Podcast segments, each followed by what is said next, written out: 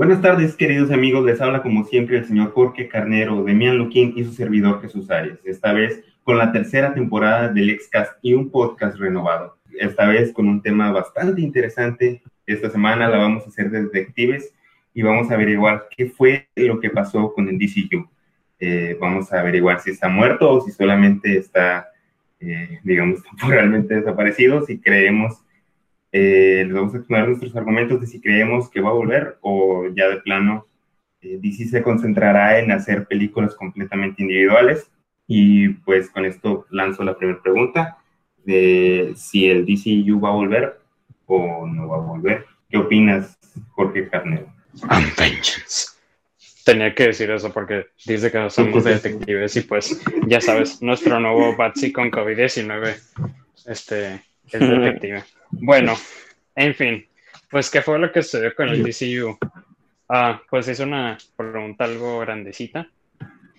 Abarca demasiadas cosas. Este, en realidad, ya tengo como que mi conclusión en mente, pero en realidad lo que sucedió se podría decir que fue pues una un plan no muy bien ejecutado y pues esa ejecución fue hecha con demasiada presión, o sea, se hizo demasiado apresurado y pues al punto en el que ya las cosas no pudieron quedar en orden y aunque aprecio que pues al menos al inicio le dejaron hacer lo que querían a algunos directores, en realidad ya cerca del estreno de la película pues sí les arruinaron las cosas y, y pues el estudio metió demasiada mano.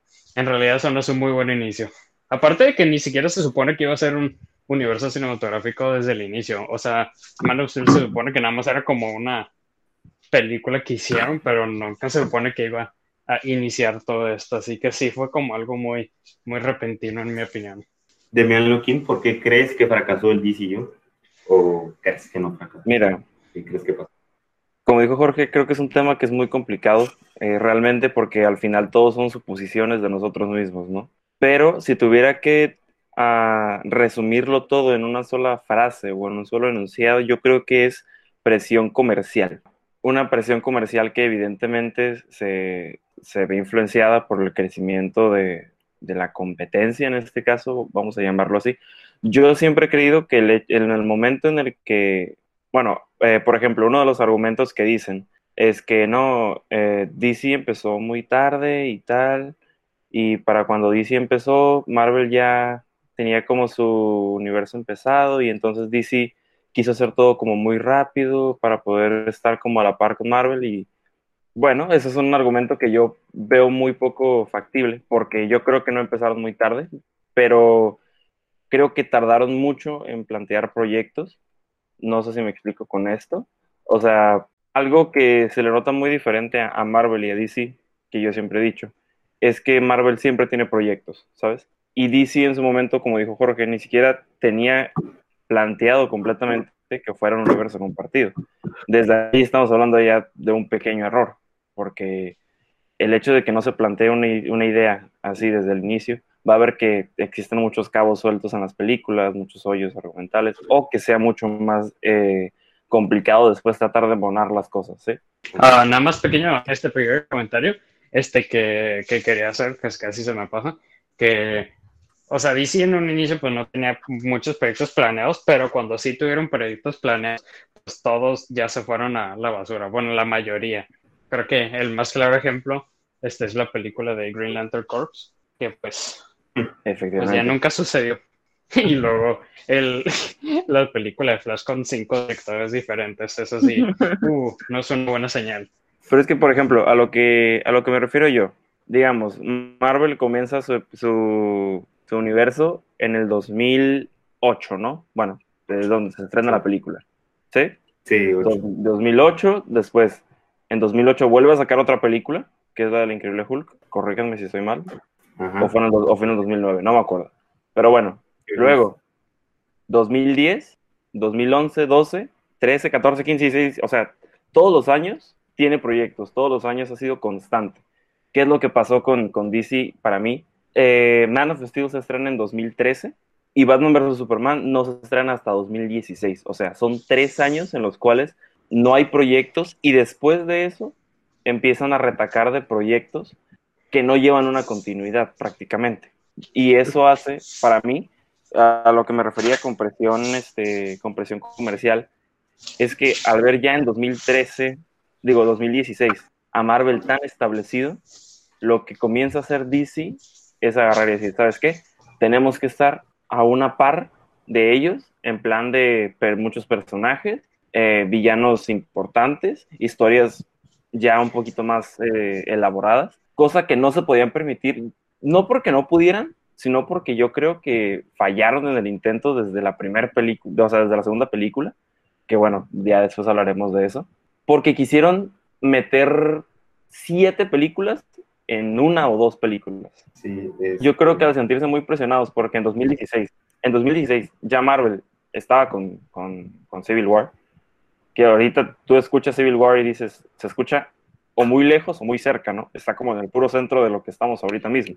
Porque para, o sea, ponte a pensar en algo, para 2016, bueno, para el 2013 que se estrena Man of Steel, Marvel ya había estrenado todas sus películas hasta Iron Man 3. Y creo, no me acuerdo si era Todo el Mundo Oscuro. No sé si esas sí son del 2014. Ahora. Todo el Mundo Oscuro sí es del 2013, pero se estrenó después de Man of Steel.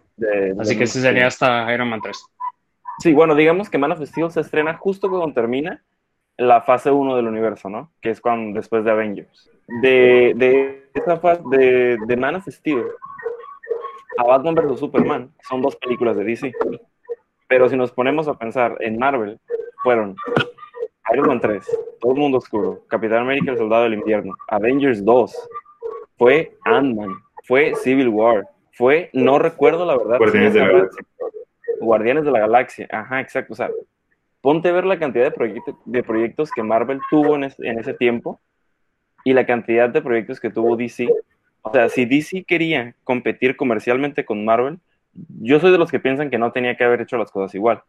Pero al querer hacer las cosas igual y decir, ¿sabes qué? Es que ya, mira estos, o sea, esos ya tienen su equipo de superhéroes establecido, ya tienen sus personajes establecidos, nosotros ya tenemos que tenerlos. Por eso, ahora le vamos a aventarlos al fuego directamente y a ver qué pasa. Y eso para mí fue el primer error que tuvo DC. O sea, fue, fue ese fue el primer error. Imagínate cuáles son los siguientes.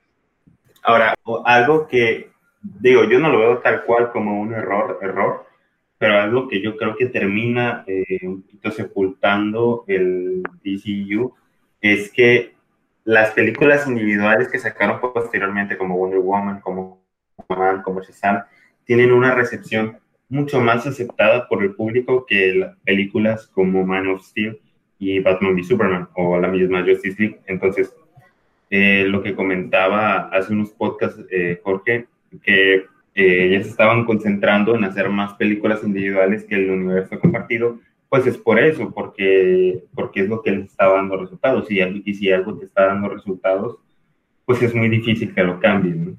Pero también es que, oh, bueno, es que quería comentar esto brevemente que pienso que la razón no solo es por, o sea, creo que la misma razón por la cual el público y pues los, entre comillas, críticos, este, pues recibieron mejor esas películas, era más que nada porque son un poco más accesibles en el sentido de que tú perfectamente puedes entrar a ver cualquiera de esas películas sin haber visto ninguna otra y puedes experimentar solo la historia de esta persona. Es una historia pues simple, fácil de seguir y pues no me pone así como que muy modo cinéfilo experto, pero pues sí tiene como que todo nivel artístico, por así decirlo. O sea, la película tiene su identidad, algo que en mi opinión una que otra película de Marvel sí le falta y eso es algo que sí he respetado mucho de las nuevas películas de DC. Es que claro, son estudios muy diferentes y se nota en las, en las películas, en las mismas películas que ellos realizan.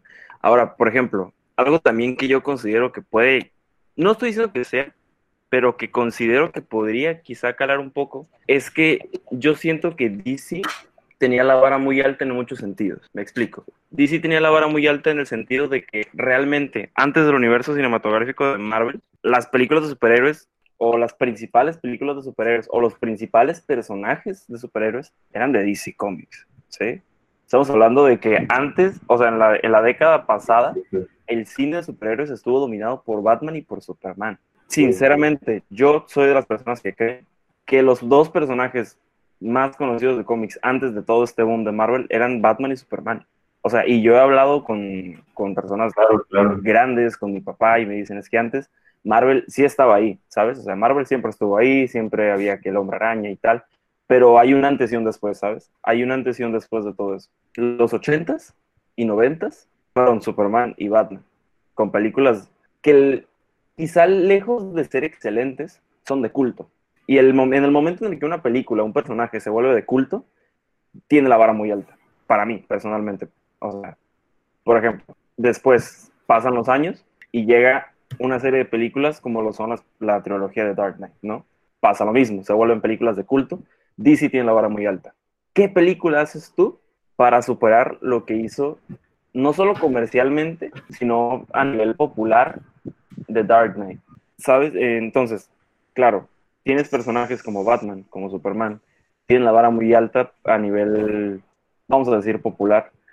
Luego viene un universo compartido en el que las decisiones quizás no son las más acertadas. Yo creo que es otro punto del cual podríamos tomar ahorita, que es que las decisiones de DC, tanto en personajes, en historias, yo creo que, aparte de que son muy apresuradas, son mal tomadas. No sé qué opinan ustedes con respecto a eso. Yo creo que em, tan, tanto esas decisiones mal tomadas que, que, mencionas es en gran parte porque fueron extremadamente apresuradas. O sea, fue como que, como decías tú antes, ¿no? Pues ya, ya tenemos que sacar algo, lo que sea, pero ya.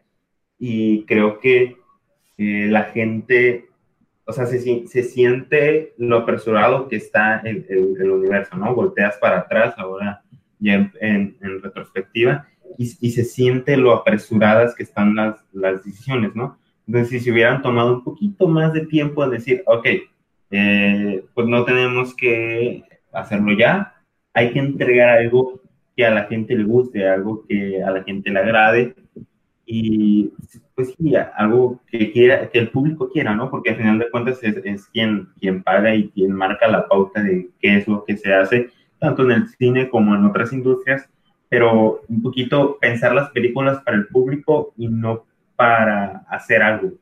No sé si me Claro, claro, pero es que también, o sea, estamos hablando de que, o sea, con respecto a lo que dices tú, que las decisiones fueron muy apresuradas.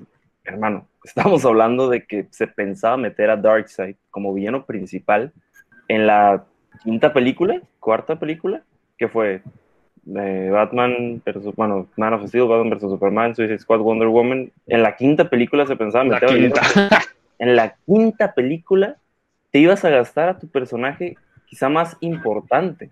No estoy diciendo que lo vayan, que lo fueran a matar en la película, eso ya pues depende de qué vayamos a ver en, el, en, la Justice League de, de, Zack Snyder, pero hermano, esas son decisiones apresuradas.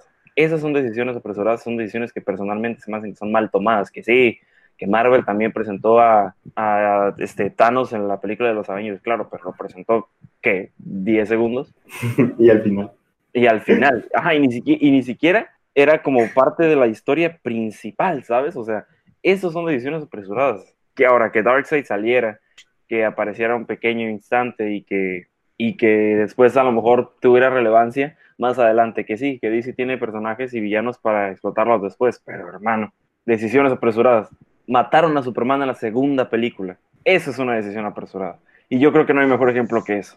Mataron, a, y perdón para la gente que no haya visto a Batman vs Superman, pero pues a ver, ya pasaron. no, no inventes, ya. ¿Qué? ¿Cuatro años? Cuatro años. Hermano, mataron a Superman en la segunda película. En la segunda película a Superman. El personaje principal, o sea, sí, que revive lo que quieras, pero o sea, ¿cuántas películas tuvieron que pasar para que se muriera Iron Man en Marvel? Como Ay, ni sé. ¿Y cuántas tuvieron que pasar para que mataran a Superman? Dos. Una. Ah, sí, una, porque la otra ni siquiera se había terminado. Ajá. O sea, sí, ya. no sé mucho qué decir de eso. Este tipo de decisiones son las que yo creo que son de las que comenzaron con el declive de todo esto, ¿sabes? Entonces, yo no sé qué opinan ustedes con las decisiones de DC. Para mí, ahorita se están tomando buenas decisiones, o sea, están, bueno, se están mejorando las decisiones, pero es que lo del principio fue lo que hizo que todo eso se fuera al caño y era muy difícil recuperar este universo compartido. Ah, bueno, a mí me gustaría comentar ahora, pues, oh, bueno, ¿qué vas a comentar, Chi? Para saber si es lo mismo que... No, dale, dale, dale, Es que yo iba a decir, o sea, es que iba a decir acerca de que como estamos hablando de las malas decisiones, estaba pensando ahora en las buenas decisiones y por reflexionar un poquito en lo que presentaron del DCU en el DC Fandom, nada más para que reflexionar un poquito sobre eso. Ok, a ver. Ah, bueno, lo que, quería decir, obviamente voy a dejar a un lado, o sea, no solo con lo del DC Fandom, sino que pues en general todas las nuevas películas que han sacado, todo lo que haya sido después de Justice League, este, pues vamos a, ahorita quiero comentar de eso, pero también voy a dejar a un lado Joker y pues The Batman, porque eso no pertenece al DC. Ah, pero pues por ejemplo, no sé, o sea, ya dijimos que pues Wonder Woman fue la que como que sí, tuvo la primera que tuvo una muy buena recepción. O sea, la verdad, muy, muy buena recepción. Este, claro, pero es que vienes de, vienes de Batman, de Superman y de Suicide Squad. La recepción tampoco estaba muy arriba, que digamos. Sí, ya sé, pero aún así. Es que tú esperarías, no sé. O sea, pero es que tú esperarías así como de que, no sé. O sea, una película que está como, ok, estuvo bien. O sea, eso sí sería como, no sé, lo que tú esperarías como la primera, entre comillas, buena película ah, de DCU. Pero la verdad, la recepción de Wonder Woman sí fue muy buena. O sea, en realidad no, no, nadie dijo que en realidad era como que muy regular, creo. Creo que en general mucha gente sí creyó que era una muy buena película. Pero pues bueno, vamos a saltar el Justice League y no sé, a ver, pensando en Aquaman. Aquaman es una película que está, no sé, está, está, es difícil de describirla, pero definitivamente tiene como que su propia identidad, porque, por ejemplo, Wonder Woman siento que sí fue una historia pues relativamente seria. Y ya Aquaman es la película que sí se pone bien loca, este se pone, no sé, poniendo pulpos, tocando tambores, ahí luego te pone con sus pistolas Nerf que disparan rayos láser, ya se pone muy, wow. Aquaman luego, esos Power Rangers, luego esos Power Rangers acuáticos, la verdad sí, o sea, se pone, me encanta que llegó al punto, o sea, siento, o sea, Warner en el que ya le dejaron hacer lo que quieran a cualquier director y sobre todo pues James Wan que ya le había hecho pues ahí es varias películas exitosas con pues todas las de terror que ha hecho. Así que me gustó que pues la dejaran hacer lo que quiera. Y no sé o sea hay gente que no le gustó a Aquaman pero siento que es innegable este pues el estilo y como la identidad que tiene. O sea yo, no comprendo que haya gente que no le gustó Aquaman. Es que sí hay varias cosas ahí no sé. Hay un video que luego te voy a enviar ya para que veas pero es que sí hay una que otra cosilla que sí está como que me extraña Aquaman, pero me encanta que la película ni siquiera pretende ser demasiado seria a veces. O sea, está muy consciente de lo cursi que es y de lo ridícula que es a veces y eso me encanta. ¿Sabes qué es lo que pasa también con Aquaman? Yo siento que sí es una película muy Marvel, ¿sabes? Tiene una estructura que normalmente esperarías de Marvel y no de DC. Por eso, películas no solo como Aquaman, sino también Shazam han tenido una recepción, quiero pensar, tan buena. Porque probablemente, es que mira, apunta a pensar algo. Justice League, Batman vs. Superman, Man of Steel han tenido recepciones mixtas, ¿no? Tirando para malas, incluso diría yo. No sé, las de Man of Steel creo que fueron más mixtas. Pero bueno, pues sí, fueron, más mixtas, sí, pero Batman vs. Superman y Justice League tuvieron recepciones malas. Después, Suicide Squad, por alguna razón en el mundo, tuvo recepciones mixtas. Digo por alguna razón una razón en el mundo porque deberían ser malas las recepciones. Creo que fueron aún peores, de hecho. Sí, sí, sí. Pero es respuesta de Suicide Squad a todas las otras. ¿Sabes, ¿Sabes qué es lo chistoso de Suicide Squad? Que si lo comparamos con Batman vs. Superman, Batman vs. Superman, yo leía comentarios de, bueno, la película no es tan mala, eh, eh, puede tal, no sé qué, o bueno, la película es horrenda, la película es mala, y había gente que Batman vs. Superman les encantó, pero luego ibas a ver recepciones de Suicide Squad y no había un punto medio había gente de, ¡buah, qué asco! La película es terrible. Y gente de, ¡buah, me encanta la película, la mejor eh, Harley! O sea, yo nunca encontré un punto medio de Suicide Squad, ¿sabes? Y ustedes saben que a mí no me gusta Suicide Squad, que a mí la película, a mí no me gusta personalmente, pero soy lo suficientemente objetivo como para saber que una película que no me gusta puede ser buena o, o así. Y Suicide Squad, perdón, yo no sé cómo hay gente que le gusta la película. A día de hoy todavía no puedo comprender. Las películas son subjetivas. Sí, o sea, puedo, puedo, comprender por qué llama tanto la atención. Mercadológicamente hablando, la película es una bomba, ¿no? Pero yo creo que es una película que es muy poco O sea, que el público se volvió muy poco objetivo con la película y ese mismo público después estaba diciendo que Justice League era la peor basura del mundo, hermano. Por favor, hagan un poquito de, sentido. Ahora, a lo, que me, a lo que quiero llegar con esto. Suicide Squad, Aquaman, Shazam, son las que probablemente han tenido poquita mejor recepción. Dejando a un lado Wonder Woman, que Wonder Woman tuvo casi pura buena recepción. De hecho, yo casi no he visto comentarios negativos de, de Wonder Woman.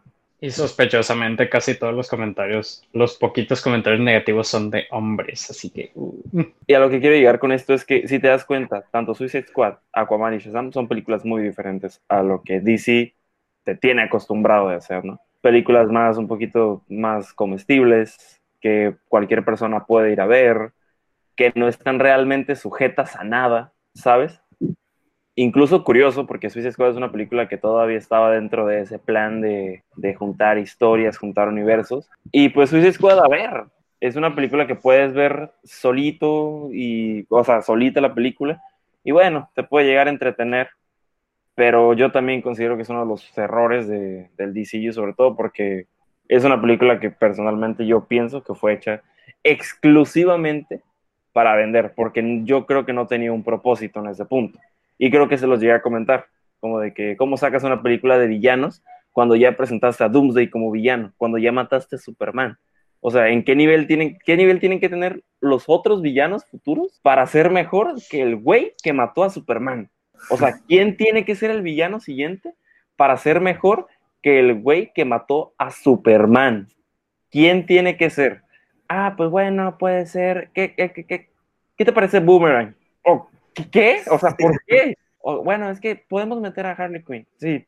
¿Qué va a hacer Harley Quinn contra los superhéroes que te está poniendo DC? O sea, ¿qué? Es que eso es algo que yo no entiendo. O sea.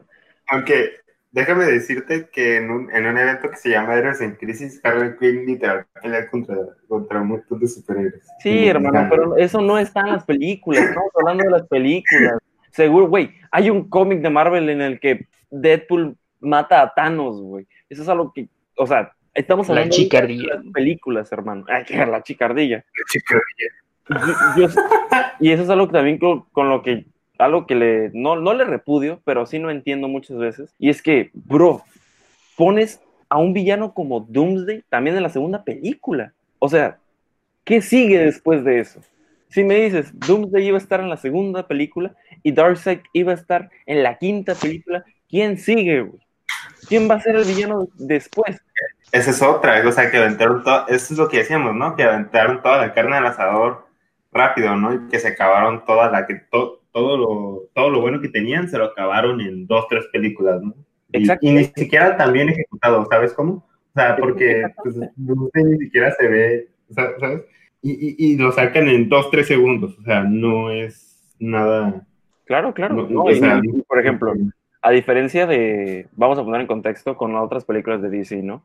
Yo siempre he creído como de que si vas a hacer una serie de películas, déjalo, no, sol, no solo déjalo mejor para el final, sino ten en mente, o sea, yo, bueno, esa es opinión personal. Si vas a hacer una serie de películas, ya tienes que saber qué vas a hacer en las otras películas, o ya tener una breve idea para saber qué hacer con los personajes, y sobre todo con los villanos. Porque, por ejemplo, vamos a, poner en, en, la mesa la trilogía de The Dark Knight, ¿no? Tenemos que el primer villano es Ra's al Ghul y eh, el espantapájaros. Bien, la ventaja que tiene Batman es que puedes hacer una película principal con cualquier villano, ¿sí? La segunda película El Guasón, la tercera película Bane, para mí están escalonados, ¿sabes? A cuanto la película, en cuanto a los villanos, están escalonaditos. La película va incrementando. Después, vamos a poner otra, otra situación. Vamos a poner uno de Marvel, por ejemplo. Los villanos de, ¿qué te gusta? Iron Man también han ido un poquito escalonados, de más malillos, o sea, no, mal, no malillos, pero vaya, en cuanto, vamos a poner en cuanto a nivel de poder, ¿no? Y han ido incrementando conforme las películas van pasando. Ok, ¿qué hace DC? Agarrar y poner a uno de los villanos más enigmáticos en la historia de Superman en su segunda película, Doomsday, cuando tienes muchos villanos con los que se puede trabajar. Empezar con Zod para mí era excelente. Para mí empezar con Zod era en plan, perfecto. Tienes muchos más villanos que puedes utilizar en un futuro para Superman. Pero Doomsday no era ese segundo villano. Doomsday no era el villano que tenían que ser. Para mí, o sea, y eso ya lo he comentado muchas veces, igual lo comentaremos después. Para mí la película se tuvo que quedar en Lex Luthor. Pues bueno, yo no sé, es que en realidad, pues aún quitando Doomsday y pues Darkseid, bueno, que ya, bueno, no sabemos en realidad cómo va a estar. Bueno, Bueno, perdón, hay un Doomsday montón no. de otros. Doomsday no, Donatello, Ah, sí. Michelangelo, Es Rafael. que, no sé, fuera de eso, Oigan, aún así oigan. Leonardo. otros. Oye, ¿qué les parece si dejamos un poquito el tema de Batman y Superman para, para Bueno, es el cierto. siguiente? Pa- Bueno, porque, es cierto. Bueno, es cierto. Pero bueno, en, Sí. conclu- en conclusión, lo que. Ah, lo por que- cierto, por cierto, sí, los los que están, mal escogidos. Ese es el final de mi punto. Por cierto- Los villanos fueron mal escogidos. si los que, si los que están escuchando este, lo están viendo en YouTube eh, y ya está disponible el siguiente podcast, denle aquí en la tarjeta cuando terminen de escuchar este. Otra vez haciendo spam el señor Chuy del canal de YouTube. No podía faltar. ese- Un momento, esa- un momento, esa- un momento, Chuy. ¿Dónde pueden encontrar todos estos podcasts? eh, ¿a, ¿A qué te refieres? Ese es el primer podcast que van a poder escuchar, no solamente en YouTube. ¿Dónde, Chuy? Ah, ok, ok. Por cierto, este también eh, estamos ya, pues originalmente el podcast es de YouTube, pero esta, después de esta temporada, este ya lo vamos a transmitir también por Spotify para que puedan escoger. Spotify. Buah, brutal, ¿eh? Ya esto es un nivel, eh, ojo, eh, de, Profesional. de podcast profesional. Ok, bueno, yo creo que, que hemos hablado ya bastante del DCU. Me gustaría que Jorge Carnero diera una conclusión final, un poquito para ir cerrando es- este tema. Ya hablamos de varias cosas, obviamente hay muchísimas cosas más de qué hablar. Eh, podríamos estar aquí cuatro horas debatiendo de esto, pero pues no es el plan. Pero Georgie, Jorge Carnero, danos la conclusión para ti. ¿Qué fue lo que pasó con el DCU? Para la gente que nada más ver al final a ver la conclusión. No, me interrumpieron. Bye. Nah, bueno, bueno, sí. Tengo que responder la pregunta. Ah, pues es que pues se puede resumir que lo que pasó con el DCU fue una inmensa crisis existencial o crisis de identidad, que por así decirlo tuvo, porque fuera de, es que se experimentaron, se podría, es que es bien raro, porque incluso hasta la fecha siguen experimentando de cierta forma el DCU, solo que experimentaron de distintas formas, por así decirlo. O sea, porque pues sí, primero como que tuvieron este ambiente mucho más como que serio y a la vez mítico, así de los héroes, pero ya luego como que vieron que no funcionó mucho con Man of Steel y Batman v Superman, pues quisieron darle comedia en Suicide Squad, pero pues eso no era lo que estaba planeado, así que pues ya fue todo un desastre, ya luego dejaron que Wonder Woman fuera su propia cosa y pues le fue muy bien, pero pues ya luego Justice League siento que sí le hubiera ido bien, pero pues ya luego pasaron pues todas esas cosas y pues en fin, ya justo después de eso ya como que tuvieron su momento de iluminación y pues ya empezaron a dejar que ahora todos los directores hicieran pues lo que quisieran en realidad, porque si te pones a pensar en todos los proyectos del DCU, pues tienes Aquaman, esta película bien bizarra, llena de elementos de ciencia ficción, fantasía, es una película bien loca. Luego tienes Shazam, una película muy inocente, diría yo, cosa que se tiene muy bonito como este núcleo sentimental porque sí es increíblemente pues entretenida. Luego pues tienes también este Birds of Prey que pues cabe mencionar es la primera pues película del DCU que fue pues con clasificación para adultos, al menos de forma este en cines porque pues ya es la versión extendida de Batman v Superman también tiene clasificación para adultos, pero pues en cines, Birds of fue la primera que tuvo esa clasificación. Y pues no sé, si te pones a pensar, o sea, en comparación con pues todas estas películas, o sea, cada una sí es como su propia cosa.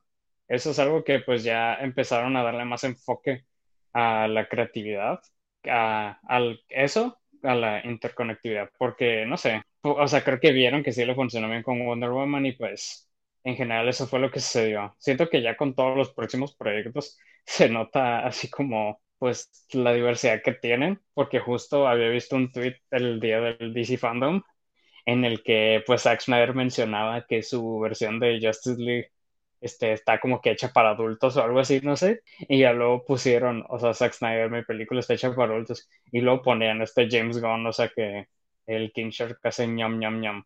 O sea, porque se nota que este de Suicide Squad pues iba a ser esas películas bien locas y ridículas que pues simplemente funciona para ellos el, este, ese tono, pero pues igual también en 2021 tendremos pues eh, las películas serias, esas de Zack Snyder, y pues a lo que entiendo va a ser como que Zack Snyder al máximo la versión de Justice League, y pues, wow, la verdad sí fue toda una trayectoria muy, muy bizarra. Ah, ni siquiera mencioné Wonder Woman 1984. O sea, pues igual aplica lo mismo. Es su propia cosa. O sea, ya hizo. Siento que le dieron mucha más identidad a sus películas y pues la verdad me encanta mucho eso de lo que ha hecho el DCU. Así que, pues, ¿qué pasó con el DCU? Pues fue toda una montaña rusa de emociones identidad, pero de una manera muy extraña ya encontraron su camino. En pocas palabras, ahí va. En pocas palabras, tenganle paciencia. Tuve fe. Bueno, ahora, eh, si me permiten, eh, vamos a pasar a una mini sección ya del final, que a mí me gusta mucho, que es la dinámica de la semana.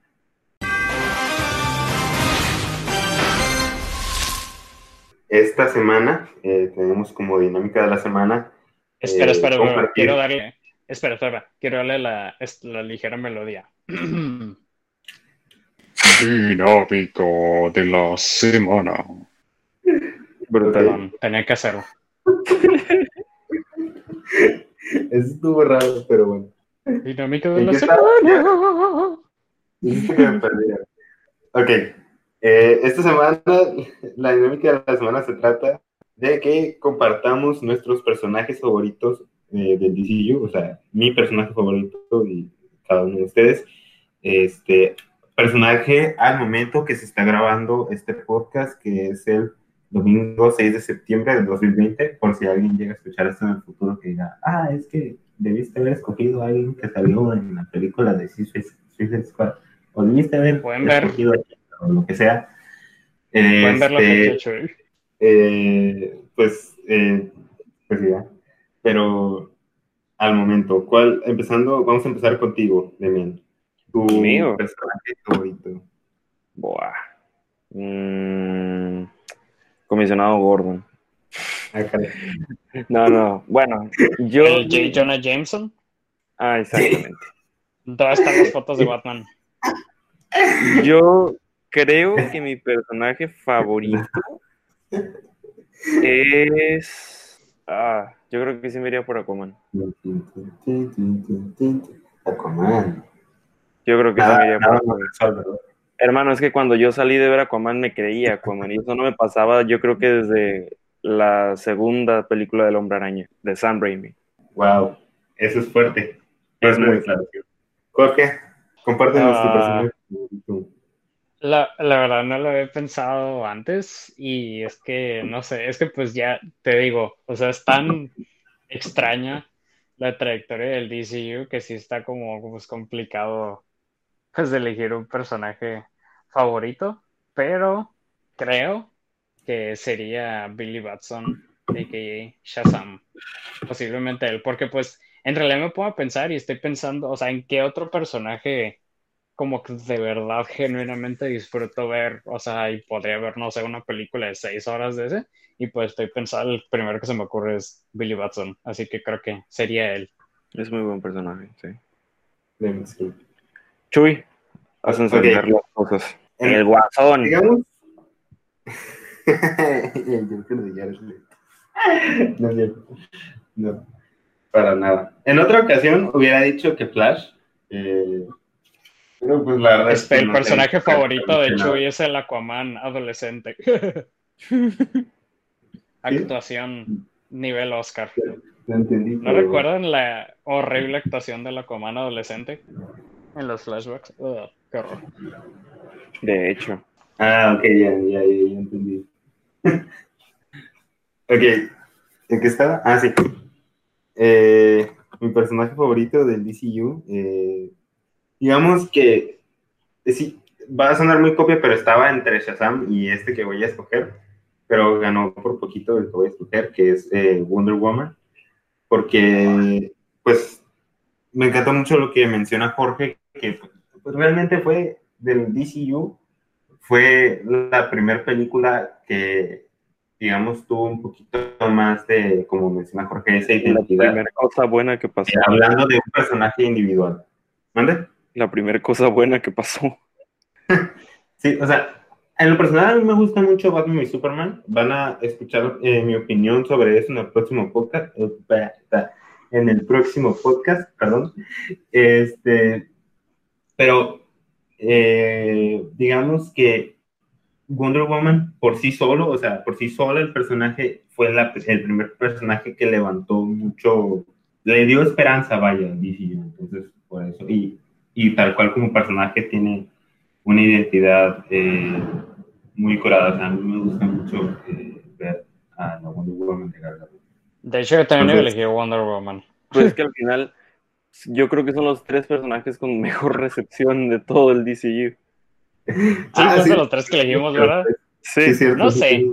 Siento que entre eso, o sea, Harley Quinn también es como que ha tenido muy buena recepción. Sí, bueno, o pero sea, ya va para tres buenos. Sí. Bueno, como ya estamos divagando mucho, eh, voy a despedir este podcast. Muchas gracias, muchas gracias a todos los que hayan escuchado hasta ahorita, hasta el final, y muchas gracias a ustedes, gracias a, a ti, Jorge, y a, y a ti, Luqui. Eh, gracias por acompañarnos. Gracias. a Y eh, si llegaron hasta el final y les ha gustado este podcast, eh, ya saben que pueden eh, compartirlo con sus amigos y eh, darle like si están en YouTube y suscribirse también al canal de YouTube, aunque no estén escuchando esto en YouTube. Enviénselos a los actores del DCU y a los directores. De seguro no entienden en español, pero aún así. No nada. spam. Hay una pequeña que- posibilidad, hay una muy, muy, muy pequeña posibilidad de que ellos este, escuchen esto, así que a ver. Y si Zack Snyder, si está escuchando esto, te amo. So, no. Ok. Bueno, gente, Adiós. pues ya. Cuídense Adiós. todos. Bye. La canción, la canción, la canción, la canción, la canción. Ah, no manches, no la voy a buscar La ahorita. canción, la canción, la canción. No la pensé que era la iba a super lista, güey. No, ya ni me acordaba, güey.